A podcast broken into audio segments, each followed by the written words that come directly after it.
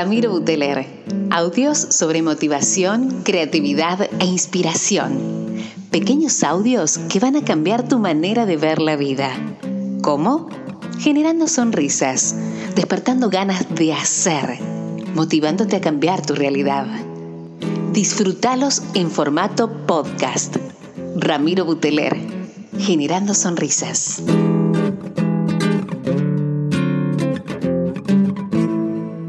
Hola amigos, ¿cómo andan? Hola gente querida, acá ando desde Córdoba, un día nubladito, precioso para charlar. Em, les conté el otro día en un podcast que estaba leyendo un libro de un psicólogo mm, canadiense que, me sorprendió muchísimo la manera en la que escribe, donde él te baja algunas temáticas, pero lejos de bajártelas de una manera así bien determinada, te las baja eh, con explicaciones, contándote experiencias de su vida, haciendo en algún momento hasta chistes, parodias, pero a la vez tocando temas muy profundos y muy de adentro. Pensaba, mientras iba leyendo este libro y charlando un poco con ustedes y armando el podcast de hoy, pensaba en esto de, nuestra historia, nuestro pasado, ¿no? Vos que me estás escuchando, ¿dónde viviste? ¿En qué barrio? ¿En qué ciudad? en qué época?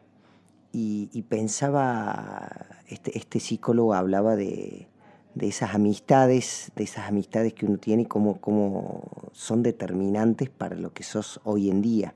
Entonces yo pensaba cuánta, cuánta gente mantiene amistades durante toda la vida, cuánta gente cambia de amigos cada seis meses, cuánta gente tiene pocos amigos, cuánta gente dice, che, no tener amigos. Eh, cuánta gente es muy, muy familiar, muy de los hermanos, de los abuelos, de los tíos, de la, de la juntada ritual de los domingos. Cuántos todo lo contrario encuentran en, su familia el punto de inflexión donde dicen, che, yo no quiero volver acá o no quiero ser como él, como ella.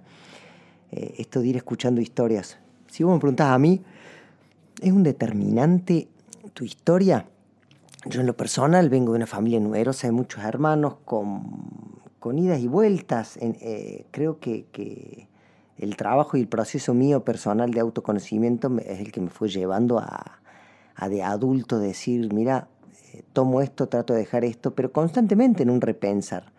Em, me parece que, la vorágine en la que vivimos, donde vos podés elegir tu historia, tu vida, sí, en mucho, pero también en mucho tuvo, tuvo que ver eh, creencias irracionales arraigadas que tenés que, que hacen que, que cueste o, que sea más difícil de lo que pensamos trabajar en, este crecimiento.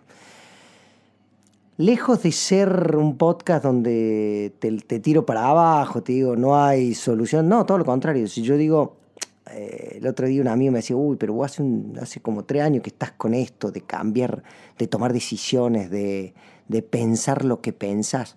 Claro, le digo, pero con 40, 41 años, eh, tres años no es nada. Eh, vengo de 30 años capaz de, mantenerme en una misma línea. ese es un poco el, mensaje esperanzador si vos estás del lado en los que decís, che, estoy cambiando un montón de cosas, qué difícil que es, qué complicado que se me hace.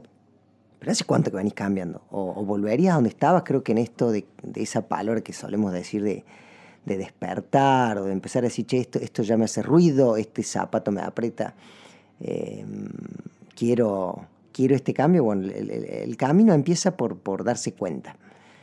Alguien hace poco me decía que las dos palabras más importantes de la historia de una persona eran darse cuenta. El darse cuenta es ese insight de decir, mm, esto por acá no va, esto por acá sí. Ahora, Em, te contaba, a mí me pasó, por ejemplo, con mi papá de, de, confrontar mucho en la adolescencia, de separarme mucho en los primeros años de juventud, y hoy reencontrarme con mi papá desde otro lugar donde tampoco es mi ídolo máximo y la persona más increíble, pero no dejo de valorar, no dejo de agradecer que gracias a él yo tuve una infancia y tuve una adolescencia sin grandes Sí, puede haber faltado un poco de contención, puede haber faltado escucha, puede haber faltado amor.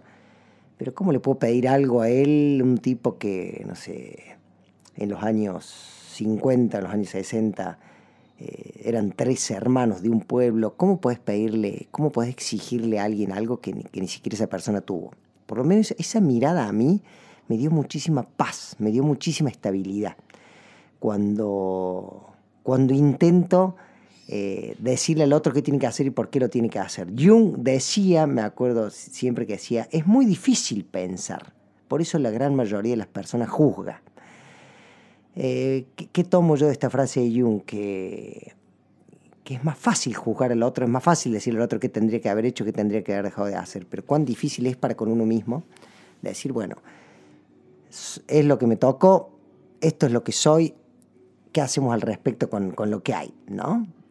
Y tampoco es un facilismo de decir, bueno, eh, nada me importa, todo me fluye. No, no, todo lo contrario. Es decir, bueno, estoy parado en este momento, en esta situación, pero trato de que mi mirada, de que mi óptica no sea tan cerrada y que vea un montón de factores que tienen que ver con lo que estoy viviendo y transitando. Conclusión, em, ¿es un determinante tu historia de vida para lo que hoy querés ser? Eh, para mí no, sí entiendo que cada caso es particular y, que yo diga que para mí no, en este momento de mi vida te puedo decir de unos años que para mí sí, o sea, puedo yo mismo ir cambiando, si todos vamos cambiando, todos vamos mutando. Sí soy de la idea que si no te gusta algo de tu vida, si en algo querés cambiar, en la familia, en el trabajo, en los proyectos, tenés que empezar a hacer estos pequeños cambios diarios. Tenés que empezar a hacerlo. La voluntad es, es el gran pilar. ¿Cómo cambio, Rami? Pequeños cambios diarios, eh, empecé a ver qué redes sociales consumís, trata de dejar una o dos, empecé a consumir una o dos de las que te gustaría que fueran. Em, estos 30 amigos que te juntás todos los años, bueno, juntate con 25 y estos 25 que, que ahora te quede ese lugar, empezaste a juntar con gente que, que para vos te resuene. Alguien dijo una vez que por qué ¿Por qué te gustaría que te recuerden? ¿Por qué te gustaría que te recuerden cuando, eh, cuando te fueras de este mundo, de este plano? Entonces eso te va a dar el ideal de persona que vos tenés o que te gustaría que la gente se quedara. Bueno, ese ideal de persona es tu ideal máximo, eh, tu yo máximo como persona o tu ideal máximo. O sea, anótalo, anota. Che, mis hermanos, mis amigos, mi familia, ¿por qué me gustaría que me recuerden? Por esto, buenísimo. Ahora te lo pregunto entonces. Em, si te gustaría que te recuerden por esto, estás haciendo esto, sos eso, no, no soy eso, bueno, ahí tenés como el mapa rápido de, a dónde tenés que llegar como ideal o a dónde, a dónde te mereces eh, estar o ser o trabajar para llegar.